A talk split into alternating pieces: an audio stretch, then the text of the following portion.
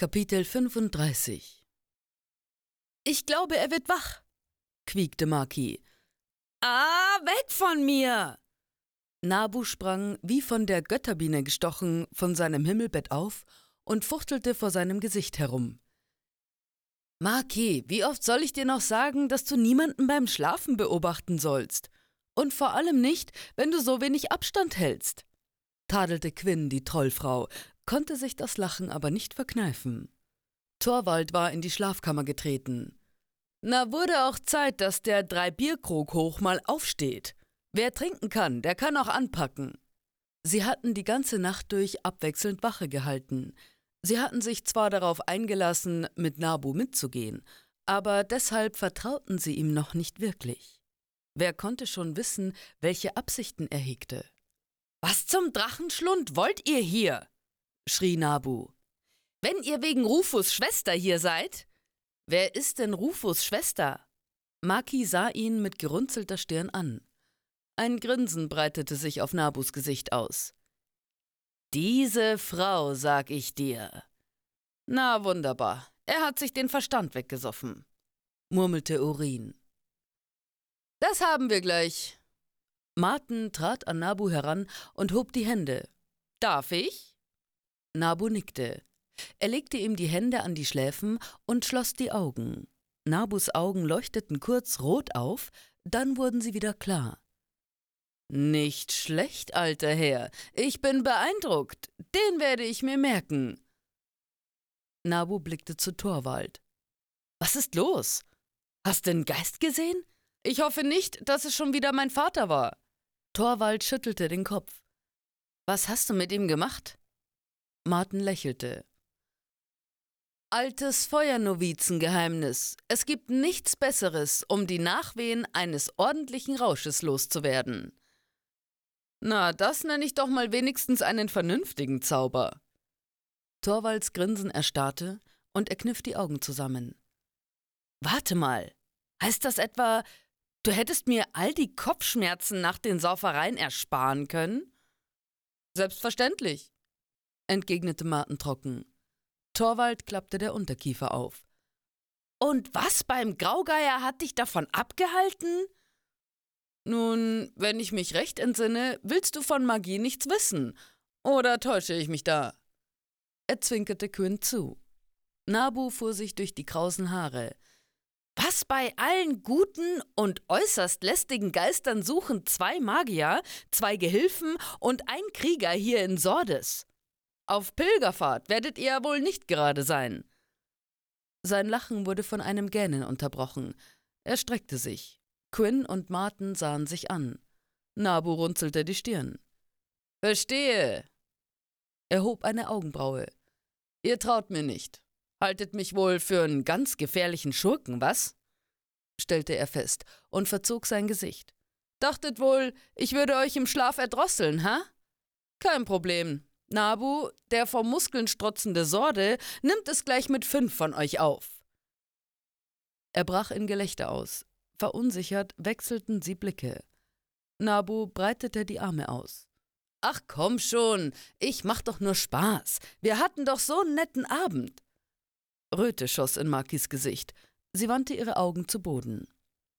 Der gute Nabu könnte nicht mal einem Geist etwas zuleide tun. Er hielt inne und überlegte. Na gut, vielleicht machen wir bei Geistern eine Ausnahme. Die sind aber auch echt garstig. Aber jemandem aus Fleisch und Blut? Niemals. Und ihr seid doch alle aus Fleisch und Blut. Er musterte Torwald von oben bis unten. Also der Große hier besteht schon mal aus ordentlich viel Fleisch. Er zwinkerte Maki zu. Und an ihrem Grinsen konnte Quinn erkennen, dass es ihm gelungen war, eine der fünf für sich zu gewinnen. Er kniff die Augen zusammen und betrachtete Nabu. Richtig schlau konnte er aus dem Jungen nicht werden. Sein Blick blieb an Nabus Hals hängen. Quinns Miene verdüsterte sich. Und welche Erklärung hast du für deine dunkle Rune? Nabu wandte sich Quinn zu.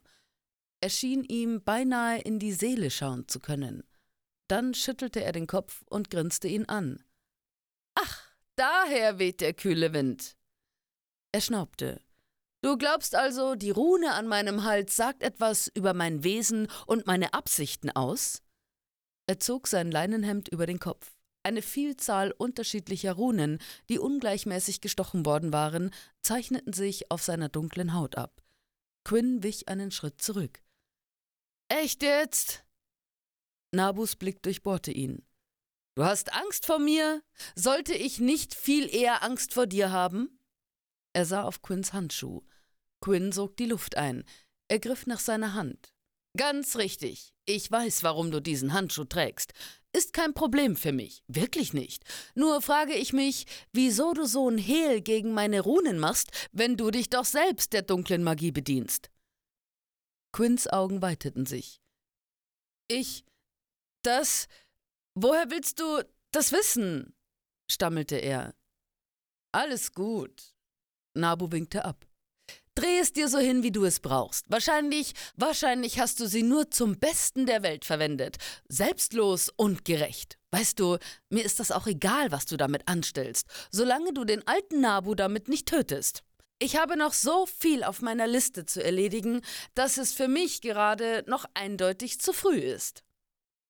Sein Gesicht erhellte sich. Was ist das denn für eine Liste? fragte Maki. Kennst du nicht die Liste mit all den Vorhaben, die man erfüllen möchte, bevor man abtritt?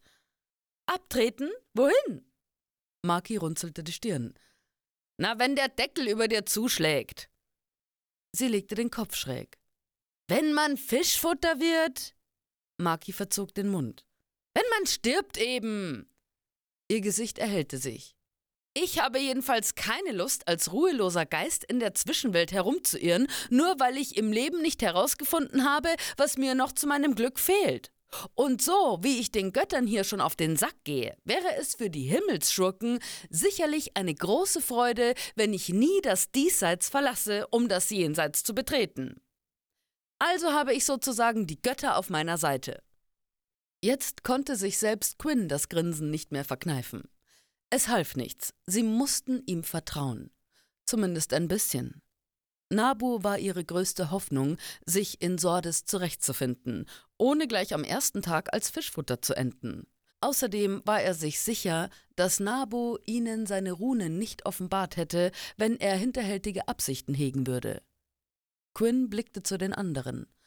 Torwald zuckte mit den Achseln, Martin nickte ihm zu. Nabu gluckste.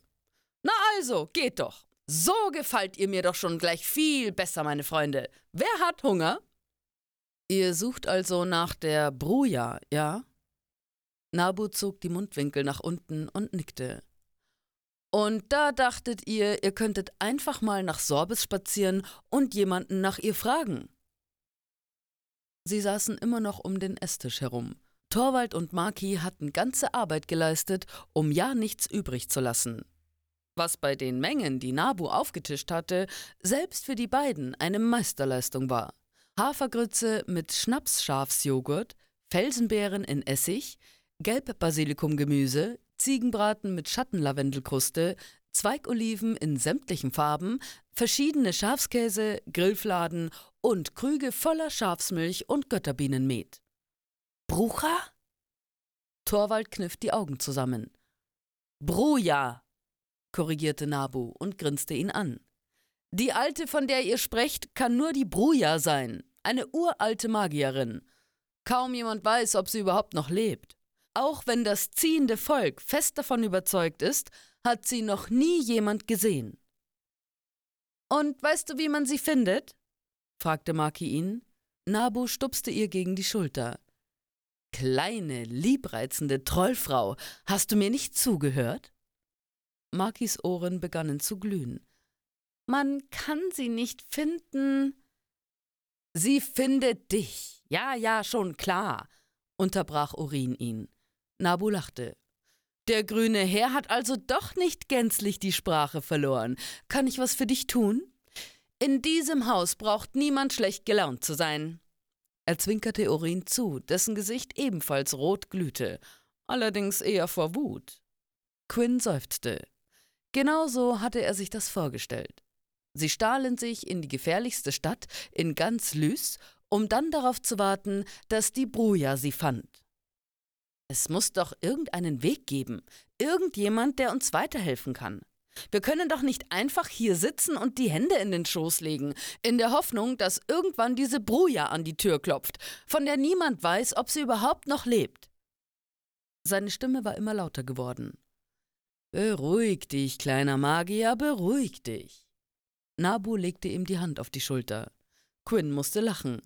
Lass mich kurz überlegen. Ihre Blicke ruhten auf Nabu. Er nahm einen Schluck aus seinem Tonbecher. Maki rutschte auf ihrem Hocker hin und her. Torwald räusperte sich. Und? Und was? Na was wohl? Ist dir etwas eingefallen? Aber ja. Nabu grinste. Dann nahm er noch einmal einen Schluck aus seinem Becher. Und? dröhnte Torvalds Stimme. Wenn jemand Kontakt zu Bruja hat, dann überhaupt nur Bosco der Berserker. Wunderbar, wo können wir den finden? rief Martin. Nabo lachte auf. Ihr seid echt noch grüner hinter den Ohren, als ich dachte, was? Er stockte und schielte zu Urin. Nichts für ungut, ja? Dann schaute Nabu in die Gesichter von Martin und Quinn. Wisst ihr eigentlich, wonach ihr da fragt?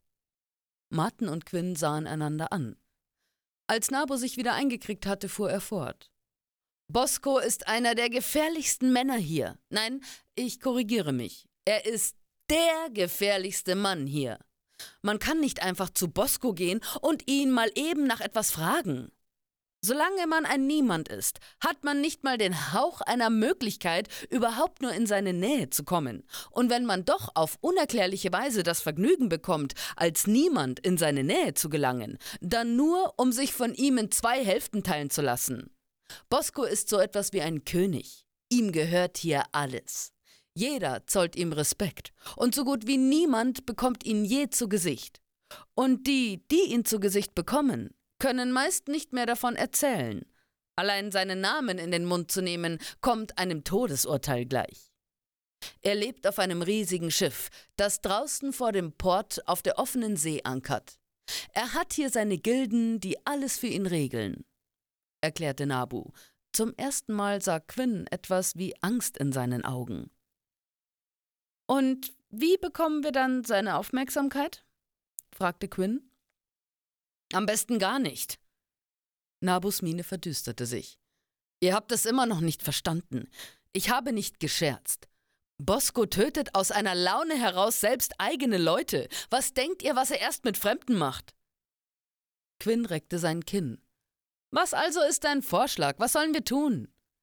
Wenn ihr nicht schon morgen aufgeschlitzt am Straßenrand enden wollt, solltet ihr Sordes erstmal kennenlernen und verstehen, wie hier alles abläuft. Oder ihr haut am besten gleich wieder ab, entgegnete Nabu aufgebracht.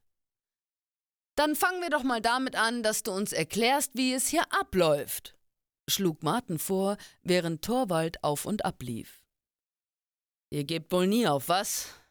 murmelte Nabu, mehr zu sich selbst als zu den anderen und richtete sich zu seiner vollen Größe auf. Also gut. Nabus Mund verzog sich zu einem Grinsen. Wie ihr jetzt wisst, herrscht Bosco über ganz Sordes. Was er oder seine Leute sagen, ist Gesetz. Er machte eine Pause, um zu sehen, ob sie ihm folgen konnten. Sie nickten. Die Stadt ist in vier Herrschaftsgebiete unterteilt, um die sich die drei Barone und die Baronin kümmern. Nabu nahm einen Schluck aus seinem Becher. Er schien es zu genießen, die anderen auf die Folter zu spannen. Da gibt es Matteo den Meuchler. Er ist so ziemlich der hinterlistigste Sohn eines Orgers, den man sich nur vorstellen kann. In einem Moment ist er dein Freund, im nächsten hast du ein Messer im Rücken. Seine liebreizende Gilde hat sich dem Mischen von Giften verschrieben. Um das Gebiet macht er also besser einen weiten Bogen. Und woher wissen wir, dass wir nicht mitten in sein Gebiet reingestolpert sind? brummte Torwald. Ganz einfach. Wenn ihr blaugrüne Tücher über euren Köpfen wehen seht, wisst ihr, dass es bereits zu spät ist. Nabu zwinkerte ihm zu. Moment mal, am Port hingen Tücher in ganz unterschiedlichen Farben, stellte Torwald fest. Richtig erkannt, Großer, sagte Nabu und klatschte in die Hände. Der Port ist gebietslos.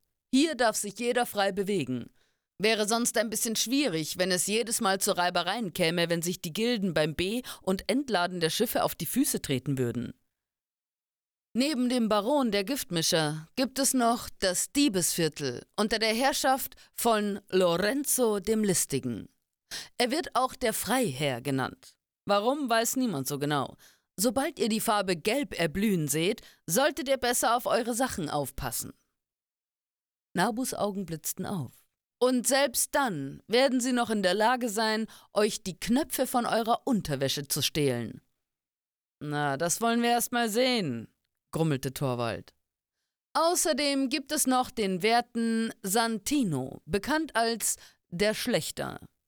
Das Viertel mit den rot-gelben Tüchern würde ich auf jeden Fall meiden. Wenn ich mich recht entsinne, hattet ihr gestern Abend am Port das Vergnügen, einer von Santinos Damen bei der Vollstreckung ihres Urteils beiwohnen zu dürfen. Die alte Frau gestern war eine von Santinos Leuten? Quinn keuchte. Ganz recht, äußerst reizende Person. Nabu nickte ihm zu. Und zu guter Letzt hätten wir dann noch unsere gute Helena die Hinterhältige. Es gibt nichts, was sie nicht weiß. Ihr Netz umfasst die ganze Stadt. Quinns Augen leuchteten auf. Also, wenn ich die Wahl habe zwischen einem giftmischenden, einem stehlenden und einem mordenden Baron oder einer hinterhältigen Baronin, dann nehme ich die Baronin. Das habe ich mir fast gedacht. Aber macht ja nicht den Fehler, die Farbe Purpur zu unterschätzen. Helena mag im ersten Moment am harmlosesten erscheinen, aber sie ist eine Spinne. Wer ihr ins Netz geht, ist so gut wie verloren. Wissen ist Macht. Und Worte können eine gefährliche Waffe sein. Glaubt mir, wenn ich euch sage, dass Helena ganz genau weiß, wie sie diese Macht nutzt. Keiner kann mit Worten umgehen wie sie. Niemand begibt sich freiwillig in das Reich der purpurnen Spinne. Und mich bekommen da schon mal keine zehn Steinochsen hin. Nabu hob abwehrend die Hände. Quinn seufzte. Er rieb sich das Gesicht. Na, großartig. Dann sag du uns doch, an wen wir uns wenden sollen, anstatt uns hier weiter rumraten zu lassen. Ich weiß nur, dass wir zu Bruja müssen. Und wir sind nicht den weiten Weg gekommen, um uns von irgendwelchen Mördern oder Giftmischern aufhalten zu lassen. Er schlug auf den Tisch. Ruhig, kleiner Magier, ganz ruhig. Wieder dieses Grinsen, das Quinn in diesem Moment an den Rande des Wahnsinns trieb. Er lehnte sich zurück und gab Nabu zu verstehen, dass er bereit war, zuzuhören. Mittlerweile dürfte die ganze Stadt wissen, dass ihr hier seid. Ihr seid nicht auf Befehl eines Barons nach Sordes gekommen. Ihr seid unentdeckt eingedrungen. Und ihr seid eine Gruppe mit zwei Magiern. Sowas verbreitet sich wie ein Lauffeuer. Quinns Magen krampfte sich zusammen. Alle werden sich fragen, was ihr hier wollt. Niemand kommt freiwillig nach Sordes. Wen es in diese Stadt verschlägt, hat eine Absicht. Seit dem Moment, in dem ihr die Scheune verlassen habt, werdet ihr von allen vier Gilden beobachtet. Das Interesse der Giftmischer und der Spinnen habt ihr mit Sicherheit schon geweckt. Für sie sind zwei mächtige Magier ein gefundenes Fressen, und Santino rechnet sich bestimmt auch schon seine Vorteile aus. Aber wie ich die Sache sehe. Nabu hielt inne, er schien mit sich zu ringen. Wie ich die Sache sehe, seid ihr bei Lorenzo am besten aufgehoben. Das sind doch die Diebe, oder nicht? fragte Maki. Dir entgeht nichts, kleine Trolldame. Nabu schenkte ihr ein Lächeln, das ihr sofort wieder die Röte ins Gesicht trieb. Warum denn ausgerechnet die Diebesgilde? Du hast doch gerade selbst gesagt, dass die anderen aufgrund unserer Fähigkeiten viel größeres Interesse an uns hätten. Warum sollten wir uns dann ausgerechnet an die Gilde wenden, für die wir den geringsten Wert haben? fragte Quinn mit gerunzelter Stirn. Eben deshalb. Ihr werdet zwar einiges tun müssen, um das Vertrauen der Gelben zu gewinnen, aber. Nabu hob den Zeigefinger. Sie sind die Gilde mit dem geringsten Interesse an euch. Bei ihnen lauft ihr am wenigsten Gefahr, dass sie euch für ihre eigenen Zwecke benutzen. Außerdem ist Lorenzo die rechte Hand von Bosco. Über ihn werdet ihr am leichtesten an ihn rankommen. Quinn sah zu Martin. Das klingt doch zumindest mal nach einem Plan, oder nicht? Martin zuckte mit den Schultern. Es ist wahrscheinlich die beste Möglichkeit, die wir haben. Er wandte sich an Nabu. Wie kommen wir also an sie heran? Nabu druckste herum. Es könnte vielleicht sein, dass es da möglicherweise ein klitzekleines Problem gibt. Und das wäre, es könnte vielleicht sein, dass ich möglicherweise nicht ganz so erwünscht bin im Reich des Listigen. Nabu kaute auf seiner Unterlippe herum. Jetzt spuck es schon aus, Junge! Torwald sah ihn durchdringend an. Nabu, der Finder von verloren gegangenen Dingen, steht euch zu Diensten. Er verbeugt sich vor ihnen. In der Hand hielt er Torvalds Dolch. Du kleine Drachenelster, wann? Torwald blickte sich um. Er tastete seine Stiefel ab. Ich meine, wie? Nabu gab ihm seinen Dolch zurück. Ich leihe mir Dinge nur aus, um sie nachher wieder dem Besitzer zurückzugeben. Oder an jemanden, der sie nötiger braucht. Aber das ist doch großartig. Also nicht das Stehlen, aber wenn du Teil von Lorenzos Gilde bist, kannst du uns ohne weiteres zu ihnen bringen. Martin klatschte in die Hände. Ja und nein. Ich habe bei den Gelben gelernt und ja, ich war Teil ihrer Gilde. Aber nein, ich kann euch nicht ohne weiteres zu ihnen bringen. Er hob die Hände, bevor ihm jemand ins Wort fallen konnte. Versteht mich nicht falsch. Ich werde euch zu ihnen bringen. Ich werde euch auch helfen. Aber dank meines werten Herrn Vaters bin ich schon eine ganze Weile in Ungnade gefallen. Bei Klink und Klonk, jetzt spuck es endlich aus, wir haben nicht den ganzen Tag Zeit. Einem aufgescheuchten Glühkäfer gleich fuchtelte Urin mit den Armen. Nabu seufzte. Lorenzo hatte meinen Vater ausgesandt, um die goldenen Münzen von Agrado zurückzuholen. Hat mein alter Herr natürlich getan. Wenn Lorenzo dir etwas befiehlt, dann machst du das besser auch. Was mein alter Herr allerdings nicht getan hat, war, die Münzen an Lorenzo auszuliefern. Aus irgendeinem Grund hielt mein Alter es für eine bessere Idee, die Münzen irgendwo zu verstecken. Leider ist ihm das nicht besonders gut bekommen. Ins nächste Reich hat er ihn geschickt. Nur leider ohne vorher herauszufinden, was mein alter Herr mit dem Gold gemacht hat. Seitdem sind die Münzen verschollen und der Name Flinkfuß ist im Reich der Gelben geächtet. Nabu blickte Quinn direkt an. Also entweder Sie hören uns um der alten Zeiten willen zu, oder Quinn hielt die Luft an. Sie jagen uns zu den Göttern der Unterwelt.